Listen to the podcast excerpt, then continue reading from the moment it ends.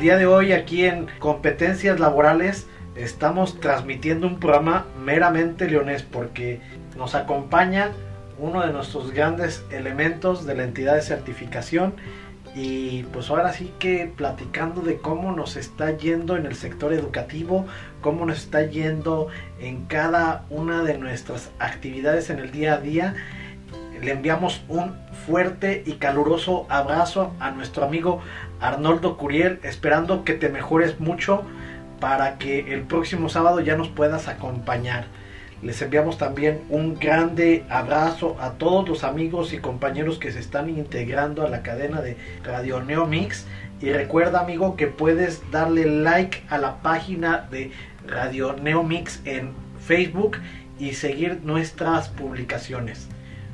Ahora sí que para mandarnos algún comentario, mantenernos informados de aquellas situaciones que quisieras que platicáramos o que abordáramos durante el programa, te voy a pedir de favor que nos mandes un WhatsApp al 477 787 9641 y pues ahora sí que una vez que ha arrancado el ciclo escolar ya nos quitamos la venda de los ojos ya sabemos cómo son las actividades pero lo más interesante amigos es que sabemos hoy en día de qué tamaño es el problema de deserción escolar cómo le está impactando a las instituciones públicas y a las instituciones privadas derivado de esta pandemia. Pareciera que simplemente es vamos a abrir la televisión y que ahí estén tomando las clases, pero al final del día todo esto es un ejercicio presupuestario, el cual va a afectar tanto en el presente ciclo como en el ciclo siguiente a nuestras instituciones educativas, haciendo que se genere, por lo tanto, un efecto para la economía nacional. Pues le damos la bienvenida a nuestro invitado, Ernesto García, que es Community Manager, licenciado en diseño y qué más Ernesto, perdón, platícame un poquito. Diseño digital y eh, especializado en marketing digital. Ahora sí amigos, para meter un poquito en el contexto a Ernesto eh, y el por qué su visita, eh, sí nos gustaría que nos escribieras si tú tienes algún centro de capacitación, si tienes alguna empresa que se dedica a la evaluación y certificación de competencias o simplemente eres una persona que desea saber qué es lo que está ocurriendo en redes sociales, qué es lo que está ocurriendo con tus estrategias comerciales y por qué están funcionando o no están funcionando como quisieras, mándanos un WhatsApp. Recuerda que nuestro teléfono en cabina es el 477-787-9641. Y pues antes que nada, Ernesto, muchas gracias por acompañarnos.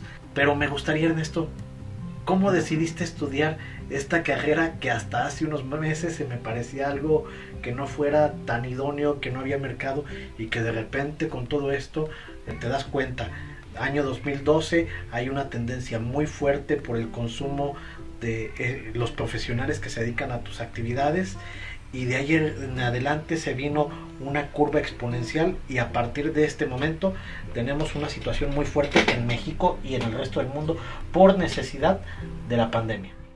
Claro que sí. muchísimas gracias primero que nada Jacobo por la invitación a compartir aquí esta pequeña aportación en tu programa, contestando un poco la pregunta. Yo desde que tengo uso de razón y que me acuerdo, siempre estuve orientado al mundo de la creatividad. Primero estuve buscando estudiar diseño gráfico.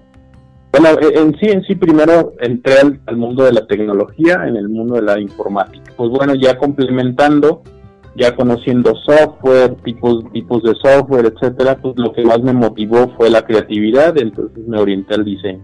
Y inicié haciendo en Guanajuato, pues siendo de las primeras personas que programaba páginas de internet y hacía eh, catálogos multimedia. Cuando empezaba apenas la multimedia, pues yo llevaba por aquí, empecé mis pininos y empecé a hacer ese tipo de servicios. Estoy hablando más o menos del poco más de, de 20 años. Conforme fui tomando experiencia, pues también me permitió ir viendo la tendencia de cuáles son los servicios que se están necesitando. Entonces empecé a valorar las diferentes carreras y las diferentes licenciaturas. Me metí a estudiar diseño digital interactivo y no quedándome ahí, pues bueno, vi que la tendencia eran las redes sociales y, y el marketing digital. Entonces, pues por ese por ese motivo pues por, aquí ando en este mundo de, la tecnología orientado al marketing orientado a hacer posicionamientos de marca orientado a, ayudar a empresas a lograr ventas ir explorando cada vez más todas las herramientas que pues se nos ponen a nuestra disposición para hacer válido este objetivo, eh, dar a conocer nuestros servicios, productos así es como ando en este mundo la tecnología. Aquí estoy a sus órdenes. Si igual, como, como bien lo decía, si hay algún comentario o alguna duda o alguna consulta, pues bueno, trataríamos de, de contestarla. Para comenzar, a mí me gustaría empezar con esta frase, pues el marketing digital es la llave ideal para lograr las ventas efectivas. Bueno, ya todo esto, Ernesto, ¿Cómo era tu vida antes del COVID y después del COVID? ¿Ha habido cambios? ¿Ha habido algún fenómeno que te afecte o que te beneficie? También es válido, ¿no? O sea, enfocándonos al, ámbito profesional, ahora la solicitud de trabajo es más, pero también muchas de las empresas que se acercan conmigo sí tienen ese desfase de conocimiento de cómo funciona, de qué es lo que se tiene que hacer.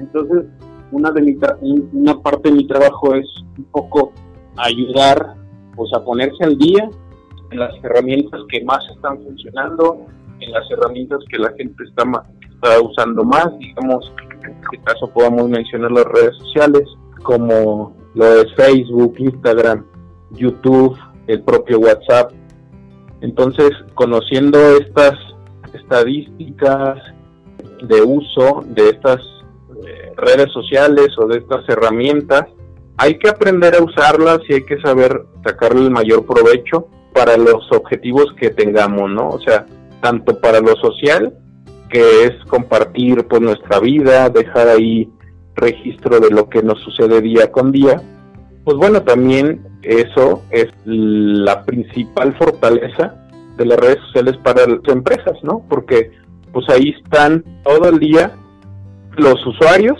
y principales compradores de, diferentes tipos de servicios y productos. Entonces, ahora también es muy complicado porque vivimos en una avalancha o en una cascada de información en donde a veces la información pues no es tan verídica o no es tan confiable, ¿no? Entonces hay muchos videos y mucha competencia que te dice que pues pongas ya tu tienda en línea porque pues es lo más sencillo y es lo mejor porque vas a vender miles de pesos, ¿no? Entonces, cuando el empresario se decide a esto, pues se topa con una serie de problemas complejas que ni se ve imaginado. Entonces, ahí es donde entramos nosotros para ayudarlo a que no se frustre.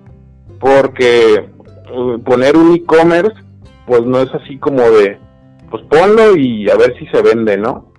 El tomar la decisión de poner un e-commerce, por ejemplo, pues es ya tener la, el conocimiento de que te va a implicar nuevas manos, vas a tener que aprender a hacer otro tipo de cosas, eh, asesorarte legalmente porque pues bueno, luego los usuarios, los, los que ya tienen un poco más de, experiencia en comprar en línea, se ponen y son mañosos y pues te regresan el producto y luego tú no, tú no, tú no sabes cómo protegerte y luego tienes que volver a pagar el envío y luego tienes que poner a una persona que esté al pendiente de, de estar atendiendo las quejas o los comentarios.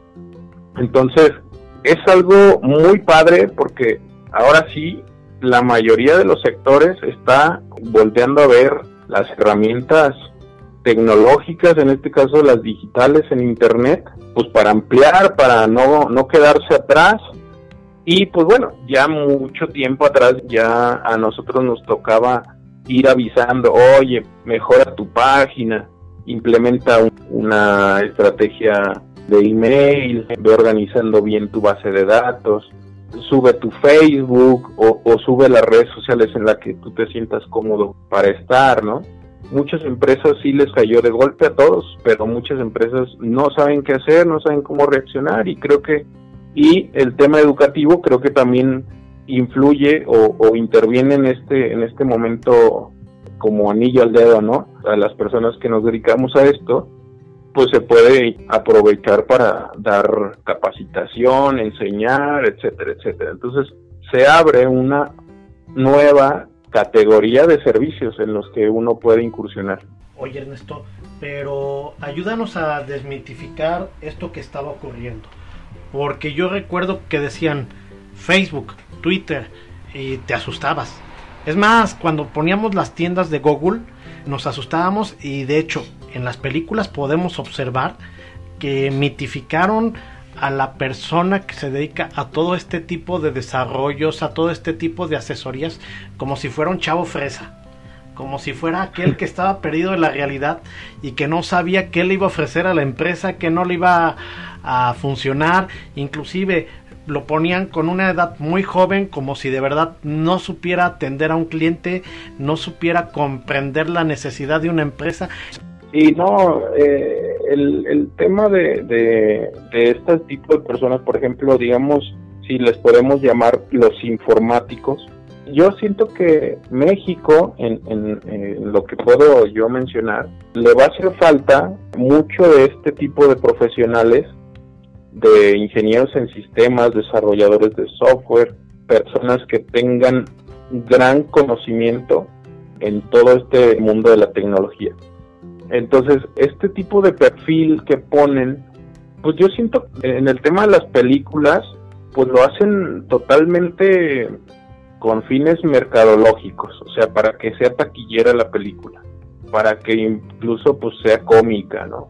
Pero, o sea, el, el, el joven o, el profesional titulado en, en temas de tecnología, pues igual le anda buscando y tiene que empezar desde cero, integrarse al mundo laboral, pues para agarrar experiencia, porque pues como todos sabemos en la escuela, pues te enseñan, te enseñan la técnica, te enseñan el conocimiento y, te dicen pues más o menos cómo es que debes de, ir preparándote, pero ya a la hora de los trancazos, digamos, o sea, toda esta gama de herramientas de redes sociales, por ejemplo, el YouTube, o sea, solamente encargados del, YouTube y todos tienen que tener un perfil que se complemente y que se coordine.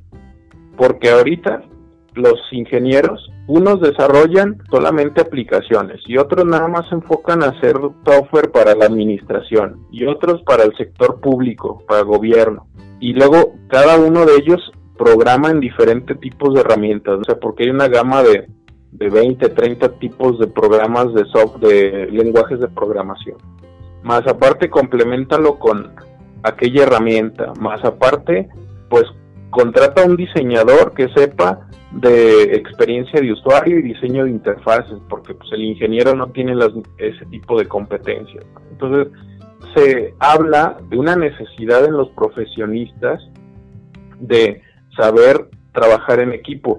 Y creo que el, profesionista joven, si llega a integrarse rápido a un área de trabajo en donde lo motiven, en donde le den oportunidad de expresarse y de, y de proponer. Creo que este tipo de competencias, trabajo en equipo, de comunicación, de liderar grupos de trabajo, pues no va a ser tan difícil, porque incluso ahorita yo tengo experiencias de trabajar con gente pues que no está en México, que está en otras partes de, del mundo. Entonces, y, y sobre lo que decías de tenerle miedo a Twitter y a Facebook, yo siento que pues todo el mundo le tenemos miedo a lo desconocido, en lo que le vamos agarrando la onda, en lo que vamos viendo cómo funciona y cómo sacarle el, ma el mayor provecho. Y, y luego pues Twitter es, sí también es como muy controversial porque pues bueno, pues solamente antes te dejaba escribir 140 caracteres. También generó unas nuevas competencias, eh, digamos, o, experiencia o, conocimiento, pues para poder resumir la idea en tan pocos, en tan pocas palabras. Entonces, es esa parte, la curva de, la, de aprendizaje de por qué los usuarios están más en una red social que en otra. Desde hace unos tres años, por ejemplo, pues yo te puedo decir que según, según la Asociación de Internet, el Facebook tiene el 95% de usuarios, después le sigue WhatsApp con 93%, luego le sigue YouTube con 72%, enseguida Instagram y en quinto lugar el, el Twitter, ¿no? Y, ¿no? y así nos podemos ir dependiendo también el tipo de, el rango de edad, pues usa cierto tipo de red social. Pero Ernesto, por ejemplo, ¿cómo es que las empresas ahora sí dicen, sabes que no tenía un presupuesto destinado para, pero en este momento pues tengo que meterle lana, porque tengo dos situaciones, posicionamiento o simplemente sacar mis costos fijos, el poder mantener eh, dentro de pues, mi economía todo lo que viene siendo la venta para que al mismo tiempo genere por lo menos tener para la nómina. ¿Qué tan difícil fue esta curva en la que te interactúas? Porque eh, si ahorita me dices, oye, el de la tortería hace seis meses no tenía Facebook, no tenía Instagram, no tenía Twitter, es más, ahorita ya le está pensando seriamente en entrar al Uber Eats y dentro de esta situación esto le origina un gasto que no tenía con tal de mantener cierto nivel de ingresos y poder hoy en día comprometerse con su cliente y decir aquí voy a estar y obviamente comprometerse con el país a generar mayores empleos. Sí, bueno, yo lo pondré en dos puntos. El primero es que ahora ya es más evidente para todos que los hábitos, las necesidades, la misma motivación de la gente se maneja en, lo digital. Tengo la necesidad de hacer una multiplicación. Pues ya la traigo en mi celular, ¿no? Y la calculadora me ayuda. O tengo WhatsApp y ese me sirve para dejarle mensajes a mi familia, a mis amigos y a todos, incluso a mis clientes me motiva a traer, traer internet, ya sea en mi celular o en mi compu o en mi casa, pues para tener Netflix. Entonces, ese conocimiento que ya se volvió como una cultura, un, hábito en nuestra vida cotidiana, pues eso, toda la gente ya sabe que todos estamos en, en las redes sociales. Quien tiene la capacidad de tener un celular, pues le hace la lucha para tener internet, ¿no? O para tener datos, al menos que le duren un día o dos días. Y en ese momento se vuelve un potencial cliente para diferentes eh, negocios, ¿no? Dependiendo en qué zona geográfica se encuentre. Entonces, por ese lado, creo que la gente ya está volteando a ver destinar un presupuesto es inevitable, inevitable para meterle, pues igual, o sea, como te decía, por ejemplo, el, ejemplo que pones del señor de las tortas, va a tener que gastar unos 200, 300 pesos más al mes para tener internet y que ahí le lleguen sus notificaciones de Uber Eats. Entonces, ese ya es un presupuesto adicional. Ahora, si le quiere meter más publicidad, pues a lo mejor va a contratar a alguien para que le diseñe un nuevo logo o le saque unas fotos a sus tortas y se pueda ver un poco más profesional. Que a final de cuentas él con su celular o, con alguna cámara que tenga ahí, pues también lo puede hacer, ¿no? Esa es la ventaja de, este Internet. Y la otra es, pues yo siento que las, las reacciones de, eh, resilientes de, de, cada una de las personas, ¿no? O sea, pones, pones en práctica esas situaciones que te tienen que motivar, porque pues sí, o sea, ves el obstáculo y enseguida, si tienes esa capacidad de adaptación, pues le tienes que entrar para no quedarte sin hacer nada. Entonces yo lo pondría en esas dos. Una, que eh, en resumen ya todos estamos conscientes de que el mundo digital es una realidad. Y la dos, quien tenga menos resistencia al cambio y quien le eche más ganas y que alcance a ver la oportunidad en este mundo, pues es quien va a salir adelante. Entonces, ya en el tema contable o administrativo del negocio, pues tendrá que destinar ese presupuesto y ver cómo se ajusta a lo demás, pero con el firme objetivo de que esa actividad que está implementando nueva, pues le va a traer mejores ventas o, va a aumentar sus ventas o va a recuperar las ventas que perdió en el momento en que todo se detuvo por la pandemia. Pues sí, pero imagínate esto que me estás diciendo cuando la caída fue tan fuerte que desde hace varios programas nosotros ya dijimos, sabes que hay una caída muy fuerte en el Producto Interno Bruto y es llamativo lo que saca las Naciones Unidas en temas de eh, matrícula escolar. Precisamente este fin de semana, el día de ayer, sale información cuando dice abandono en puerta y habla de que hay una caída de 20% de matrícula en educación media superior y 15.5% de caída en lo que viene siendo educación superior. Realmente no se ve un tema muy sensible en la educación básica porque pues es lo que estamos obligados a dar porque así lo establece nuestra ley. Y a lo mejor por costumbre tenemos a nuestros abuelos o a nuestros papás que cuando menos llegaron ahí. Pero cuando hablamos de todo esto de Oye, se supone que los canales digitales son para incrementarle la venta a los negocios. Ves el sector educativo y el desastre que está pasando allá y dices, ¿cómo puede ser? O sea, ¿cómo le hago para que a mí no me pase eso? ¿Cómo le hago para adelantarme a algo que debí de haberme adelantado efectivamente en el año 2008, en el año 2012, cuando fueron los primeros llamados a misa, y ahorita no se están dando. Ahorita estoy entrando de manera, ya no digo emergente, estoy entrando a la reacción de que no se me caiga la venta, porque si no me puede caer mi negocio, se puede ir a la quiebra y en consecuencia, pues todo lo que había luchado durante 10, 15, 20 años está en peligro este día. ¿Cómo le puedo hacer para que mi negocio sea atractivo para la gente que va pasando? Entiendo que las redes sociales funcionan en cuanto a kilometraje de impacto y que de repente, pues si vas viendo con tu pareja a qué lugar vas a llegar a comer y tu coche va transitando por X avenida, pues las sugerencias te van a aparecer de los lugares más cercanos. Sí, exactamente. Digamos que el Big Data, cuando ya está ordenado en Internet, cuando ya sabes verlo, estudiarlo y aprovechar eso, pues bueno, tú, tú te tienes que subir a ese, a ese barco o ese tren.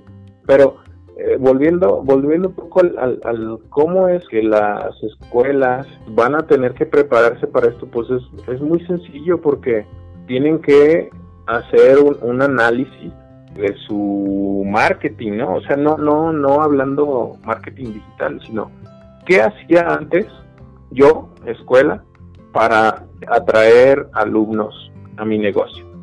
¿Y qué estoy haciendo ahora para atraerlo, ¿no? Con las condiciones. Entonces, ese análisis este, personal, digamos, de, la, de la empresa se tiene que hacer. Y después, algo todo mercadólogo te va, te va a proponer pues hay que hacer una investigación de mercado con los recursos que tengamos para saber qué es lo que le está interesando a este segmento de, mercado, ¿no? Luego, otra de las cosas, hay que ir aprendiendo o hay que eh, descubrir cuáles son sus procesos de compra, qué necesita saber primero, si es, es experiencia, es confianza, es recomendación, es precio, pues sí, conocer sus intereses, ¿no? De compra. Conociendo esto, obviamente el negocio, la escuela, tendrá que diseñar una estrategia que transmita sus valores, o sea, que en esa propuesta, en esa estrategia, pueda transmitir y comunicar el valor que, genera ese negocio para sus estudiantes. y enseguida de tener ese diseño o esa comunicación ya construida, tendrá que escoger los mejores canales o las mejores tácticas para hacer llegar ese mensaje y que ese mensaje sea claro, cumpla el objetivo de transmitir esa propuesta de valor. Y entonces, ya teniendo esto, entra una parte muy importante que del, del marketing digital que nos permite medir todo, todas las acciones que hacemos en digital, cómo ha funcionado o cuál fue el impacto. Nos, nos da mucha información, cuánta gente lo vio, de qué edad lo están viendo, en qué área geográfica lo están viendo, qué me preguntaron, qué les preocupa. Entonces, este, ahí vas a hacer dos cosas con esa información que recuperas de tu estrategia, vas a comprobar si tu hipótesis de sus intereses de compra o procesos de compra fueron los que tú determinaste al diseñar esta estrategia. Y la otra es, pues bueno, de lo que te funcionó y de lo que a lo mejor estás viendo ahí que no estás comunicando, pues bueno, mejorar y, actualizar tu comunicación de acuerdo a lo que la gente te está pidiendo, a lo que estás detectando, reforzar al mes siguiente o a la semana siguiente, pues ese mensaje, ¿no? Para irlo perfeccionando y irle diciendo a la gente que ese, ese es el servicio, eso es lo que va a obtener cuando te contraten. Oye Ernesto, pero imagínate dentro de esto que estamos platicando, la ONU de manera específica dice, oye, la gente que estudia en universidades privadas, solamente el 94% tiene acceso a banda ancha y obviamente en escuelas públicas solamente el 72%. Pero independientemente del tema de banda, también dice, solamente 55% de los que están en universidades privadas tienen acceso a una computadora propia o tablet y en universidades públicas solo el 20%. Entonces ya cuando hablamos de esta cuestión de propiedad, tú dices, oye, un consumidor, porque lo mismo que pasa en el sistema educativo se extrapola al resto de los negocios. Lo que pasa es que aquí, ¿cómo le harías si la gente de un nivel socioeconómico un poquito mejor, digamos, para los conocedores de una clase social con nivel de adquisición C más o AB, pues sí, todos tienen acceso a internet, a un celular con todas las aplicaciones. A lo mejor en niveles socioeconómicos D o D más, pues no todos tienen acceso a internet, pero no todos tienen acceso a computadora. ¿Cómo le haces para que estos negocios realmente puedan tener ese acceso? Ahora, algo muy importante sobre lo que hicieron hincapié fue el 60% de la gente prefiere las cosas presenciales por calidad y el 50% lo prefiere porque ahí está la infraestructura. El 36% prefiere esto de manera presencial por flexibilidad, pero también el 17% prefiere presencial por ahorro de dinero, porque dice, pues si ahí está, no me hacen comprar, no me hacen gastar más. Y esto que está pasando en la educación seguramente está pasando en el resto de los sectores. Fíjate que ahí, complementando un poco lo que me acabas de decir, definitivamente el, el tema económico es el principal obstáculo para que la gente pueda estudiar. Tan solo el, en, en un estudio realizado en el 2018, el 68% de las personas en México les impide estudiar la falta de dinero. Luego, el 15% les impide estudiar la falta de tiempo. El 7% la falta de ofertas educativas de su interés. Ahí estamos en un, en un lío pues como población, como sociedad, y, ya entramos en temas a lo mejor de políticas públicas que a lo mejor no abarcan lo suficiente el tema de la educación. Eh, eh, imagínate del otro lado. Órale, te creo que en la cuestión pública pues estamos regidos por el gasto, pero en la cuestión privada, que una escuela que te cobra una colegiatura, solamente te ofrezca una plataforma presencial, que un negocio que hasta hace unos meses solamente te ofrecía ven y consume mi producto aquí y para que no se cayeran las ventas, ahora hasta tienen que enseñar al usuario, pero les incomoda enseñarlo a consumir. Sí, incluso a veces no lo toman en cuenta, ¿eh? Yo he visto varios ejemplos. Por ejemplo, en Internet, desde hace ya bastantes años, hay unas plataformas en Internet que ofrecen cursos digitales que les llaman MOOCs. No sé si tú estás familiarizado con esto. Los MOOCs para poder inscribirte a cualquier curso, te pedían un requisito. Te pedían que hicieras el curso de inducción para conocer cómo funciona la plataforma digital. Entonces, es un super ejemplo para todas las demás escuelas que quieren dar o impartir clases en Internet. O sea, primero le tienes que enseñar a tu alumno a saber cómo es el estándar de cómo le vas a enseñar qué es este icono, para qué sirve, este link sirve para acá, aquí le tienes que dar siguiente, aquí tienes que contestar, etcétera, ¿no? Cuando estamos hablando de plataformas 100% digitales. Ahorita el asunto de las escuelas, pues es que tiene que ser híbrido, porque tienes que, ah, por ejemplo, a los niños de primaria, pues les toca echarse las seis horas de clase pues enfrente de la pantalla. Y las escuelas, quienes no tienen licencia de una plataforma tipo Zoom o tipo Meet, pues tienen que adaptarse al, pues sí, ahora sí que a la versión freemium, ¿no? Que son las gratuitas con limitaciones. Pero volviendo al tema y centrándonos en la oportunidad que tienen las escuelas para poder vender, para poder ofrecer un servicio pues que se despegue de, los demás, pues nomás decirte que igual en una encuesta realizada por la OCC Mundial, el 76% de los internautas mexicanos buscan las ofertas educativas en Internet, debido a que pues esto es muy rápido, ¿no? O sea, buscas, quiero estudiar arquitectura, o quiero estudiar la prepa, o quiero estudiar una carrera técnica, y inmediatamente te aparecen, obviamente, las opciones de las escuelas que ya hicieron su chamba, ya hicieron su trabajo, de poner su información detallada en Internet para que el propio buscador les dé esa, ese beneficio.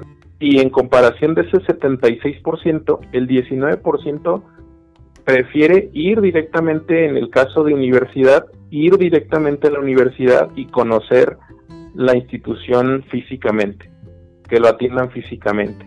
Es un dato muy importante que las escuelas o la gente que está ofreciendo servicios educativos, académicos, pues debe de aprovechar, nada más que sí, tiene que hacer esa inversión para que sea de las escuelas o de los resultados, pues principales, ¿no? Y, que sean claros, como ya lo decía hace, hace un momento. Oye, pero imagínate, digo, yo vengo de una universidad que tiene 60 años aquí en la ciudad, que fue la primera universidad privada de aquí de León, Guanajuato, obviamente pues ya tiene toda una trayectoria, ya tiene infraestructura, ya tiene instalaciones, inclusive actualmente ofrece 13 carreras, tiene dos planteles, ha hecho un crecimiento muy fuerte en infraestructura, pero de repente volteas a ver las escuelas que existen en el centro y tú le pones un dron a una escuelita de esas que están metidas en una casa de esas de 60, 70 metros de largo o peor aún, le pones un dron a una de esas escuelitas en las cuales se metieron en una expodega, en una tienda comercial, pues como que no es atractivo, porque digo, con esto del COVID tampoco podías entrar a los negocios, tampoco puedes entrar a las escuelas así como que libremente, tienes que hacer un paseo virtual y el paseo virtual te demuestra todas las inconsistencias que hay entre lo que tú veías en los carteles universitarios, eh, ahí en las avenidas, en los bulevares, en la carretera, en los camiones, frente a las instalaciones reales y te das cuenta, oye, pues estaba muy guapo, muy guapa la muchacha que habían puesto, o el muchacho que habían puesto en, los flyers, en la publicidad, pero no corresponde con las instalaciones. Y, y volteas a ver esa parte, o sea, ¿qué es mejor? ¿Qué es lo que tienes que ofrecer cuando haces toda una estrategia comercial digital y la empresa no estaba preparada o estaba engañando a sus usuarios? Sí, definitivamente se puede ver como o clasificar incluso como una estafa. No estás demostrando realmente pues, lo que estás ofreciendo. Entonces ahí pierdes un poco, bueno, dice el dicho, ¿quién, quién vende pan frío, verdad? Por ejemplo, en, la, en la Ibero, ellos no compraban fotos de stock para promover sus clases. Ellos igual pues pedían a sus alumnos voluntariado, les tomaban fotos, ya los escogían para diferentes tipos de carrera, ¿no? Eso es bonito cuando estás en el sector educativo, que seas la imagen de tu escuela, que seas pues, simplemente el portavoz. Pero, ¿qué pasa si los de comunicación social, tú eres ingeniero, tú eres licenciado y se equivocan en el flyer y te cambian de profesión? Bueno, en el mejor de los casos dices, pues está bien. Eh, ahora sí que como el chiste, ¿no? Las bonitas, las feas y los de la carrera fulana, porque pone que son las más feas a los de su carrera. Nadie ha dicho eh, así, o sea, como que siempre pasa eso. Pero bueno, cuando estás en un negocio tradicional, fuera del sistema educativo, ¿a poco es válido que le tome fotos a mis clientes?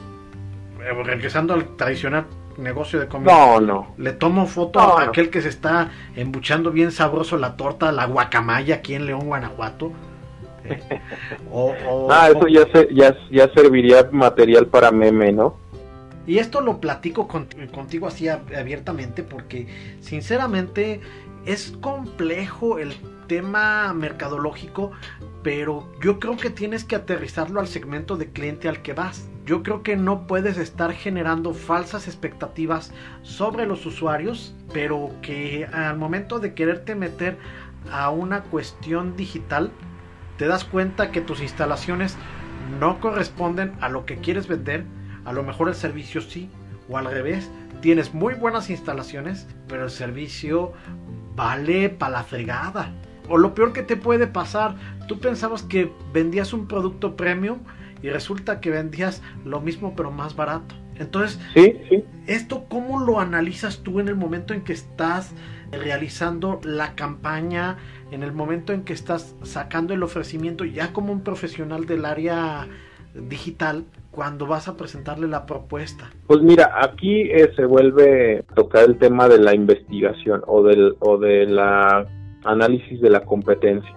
Es un trabajo en conjunto que se tiene que hacer con el director o los directores de la institución para poder de manera muy puntual definir si nuestros precios son los adecuados y destacar cuáles son lo que nos diferencia de la competencia y por eso a lo mejor estamos más caros o viceversa. Estamos muy baratos cuando la competencia ofrece una calidad menor. Entonces en ese momento, si se puede hacer ese análisis, pues creo que hasta para el dueño del negocio como felicidad, ¿no? Así como de, oye, pues es que estaba dando muy barato y aquel que tiene un chorro de alumnos y es más caro. Entonces, ahí es donde entra, digamos, esta profesión de la comunicación y el marketing, porque ahí es donde tenemos que aprovechar y decirle a la comunidad, al segmento de mercado, pues que nuestro diferenciador es este a comparación de otras opciones. También haciendo marketing, pues también tienes que encontrar siempre esa ética para no apuntar lo negativo de la competencia, ¿no?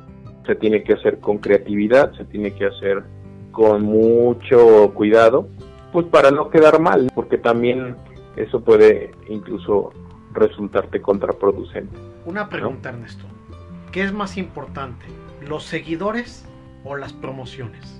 No sé si has hablado, has escuchado hablar de el marketing de contenidos, porque a quién nos gusta que, que nos vendan. ¿A ti te gusta que te estén vendiendo cada rato? Pues no va, o sea, esa parte de los medios de comunicación masivo que vendría siendo en la era anterior, que vendría siendo la tele, el radio, incluso pudiéramos hablar de algunos espectaculares. Pues era eso, tengo que poner eh, direct apunta la flecha de que, oye, pues cómprame, porque pues aparte estoy gastando un dineral en tiempo de televisión, en tiempo de radio, ¿no? Entonces tengo que aplicar la de repito, repito, repito, repito, repito, hasta que pues cliente este, se canse y te termine comprando, ¿no? Hasta que lo convences de la, de la repetición. Ahora, con tantas, tantos medios de comunicación y con tantas fuentes de donde podemos obtener información, tenemos que buscar otras alternativas de venta. No podemos estar vendiendo a cada rato. O sea, es cómprame y al día siguiente, oye, también tengo esto, cómpralo. Y el, y el tercer día, oye, también vendo lo otro, cómpralo. Porque no es atractivo. Entonces tenemos que hacer una combinación entre la venta directa con publicaciones o con contenido que se pueda volver viral. ¿Y qué es o, qué, o cómo podemos definir lo viral? Es muy sencillo, o sea, lo, lo viral tiene algunas características. Por ejemplo, tiene que inspirar, tenemos que hacer contenido o publicaciones que inspiren a nuestra comunidad, que ahí entran los likes o nuestros seguidores, ¿no? Antes se tenía la percepción errónea de que entre más likes, pues más fregón soy. Ahora no, ahora tenemos que crear una comunidad en torno a lo que ofrecemos, porque pues antes se tenían seguidores chile, mole y pozole, y ahora no, ahora, ahora tenemos que crear nuestra propia comunidad en donde tenemos que ofrecerles contenido que inspire, incluso hay contenido que tiene que ser gracioso. ¿Para quién? Para nuestra comunidad. Porque pues bueno, hay memes para ingenieros, hay memes para dentistas, hay memes para tal, o hay videos que son chuscos para los que se dedican a correr. Entonces, yo creo que esa parte tiene que existir. Obviamente también tiene que haber cierta como que se puede decir pues que, le sirva, o sea, un contenido que, que le resuelva, que le resuelva un problema, una necesidad a esta, a ese miembro de esta comunidad. Vuelvo a decir, la comunidad son nuestros seguidores o quienes están en nuestra base de datos para que permanezcan, para que nos recomienden, para que, eso que les inspira, pues que lo compartan y, tenemos que hacer contenido viral para nuestra comunidad se quede y quedemos en, su mente. Y nada más quisiera volver un poco a esa área de oportunidad que, que te comentaba hace un momento, en el que las escuelas tienen que verle la oportunidad a dar capacitación o educación en línea, porque eso al usuario o al cliente le permite pues tener más flexibilidad en, los horarios, o sea, puede trabajar para poder pagar y a lo mejor estudiar en la noche, o, o elaborar un, un, nuevo programa de estudio enfocado a otro, a otro sector, pueda destacar, de a lo mejor, pues no sé, aquí en León puede ser que sea este, elección de materiales de la piel, o bueno, no sé. El chiste es que de acuerdo a tus servicios, pues tengas esa capacidad de crear un nuevo plan de estudios enfocado pues a un mercado laboral activo. Y obviamente siempre tener un equipo que atienda personalmente todas las necesidades de tus clientes, o sea, dar retroalimentación, hacer evaluaciones, incluso llamarlos o que te visiten para poder despejar cualquier duda o cualquier queja. Y siempre hay que aprender de los que van más adelante de nosotros y, y tratar de alcanzarlos siguiendo las buenas prácticas que ellos tienen. Me parece muy interesante lo que has dicho. Lamentablemente, como siempre, se nos acaba el tiempo y pues me gustaría a mí que le dieras un último consejo a nuestros usuarios. Te digo porque, por ejemplo, yo en esta parte de repente me toca la situación que veo a mi principal competidor que saca 2 por 1 becas este, el 100% a los primeros 20 y luego resulta que no es cierto y que les dio precios inflados y cuando te das cuenta en distintos escenarios te das cuenta también que le están mintiendo al usuario y que cuando te metes a sus redes sociales hasta les faltan el respeto porque o no respetaron precio o no respetaron calidad o no respetaron proceso. Entonces, ¿qué es lo que puedes hacer para fidelizar y monetizar a cada uno de tus clientes? Pues mira, el que esa competencia o esa competencia desleal haga esto está afectando directamente a todo el sector. Y te lo voy a poner en un caso muy práctico eh, enfocado al área de marketing y el diseño de imagen. O sea, yo me he enfrentado con clientes que me dicen, no, pues es que fulanito acá me, me vende este servicio en 500 pesos. Aunque ese servicio, por cual, ninguna posibilidad se pueda dar así, ¿no? A ese, a ese costo. Entonces, ¿Qué está haciendo ese, ese, ese competidor? Pues está afectando todo el segmento, todo el gremio. Ese sería como un comentario este, al respecto con lo que me, como lo que me comentas. Y bueno, el, el consejo, el consejo que yo les puedo dar a, a quien nos está escuchando y a, pues es que definitivamente el marketing digital, el consejo es que lo hagas tu aliado, que lo hagas tu mejor aliado porque tiene muchas ventajas. Este, ya algunas ya las comentamos y me gustaría a lo mejor resumir en, que el marketing digital te da acción inmediata, te da conexión inmediata, te da una personalización que no te da ningún otro medio, ninguna otra forma de, de hacer marketing o comunicación.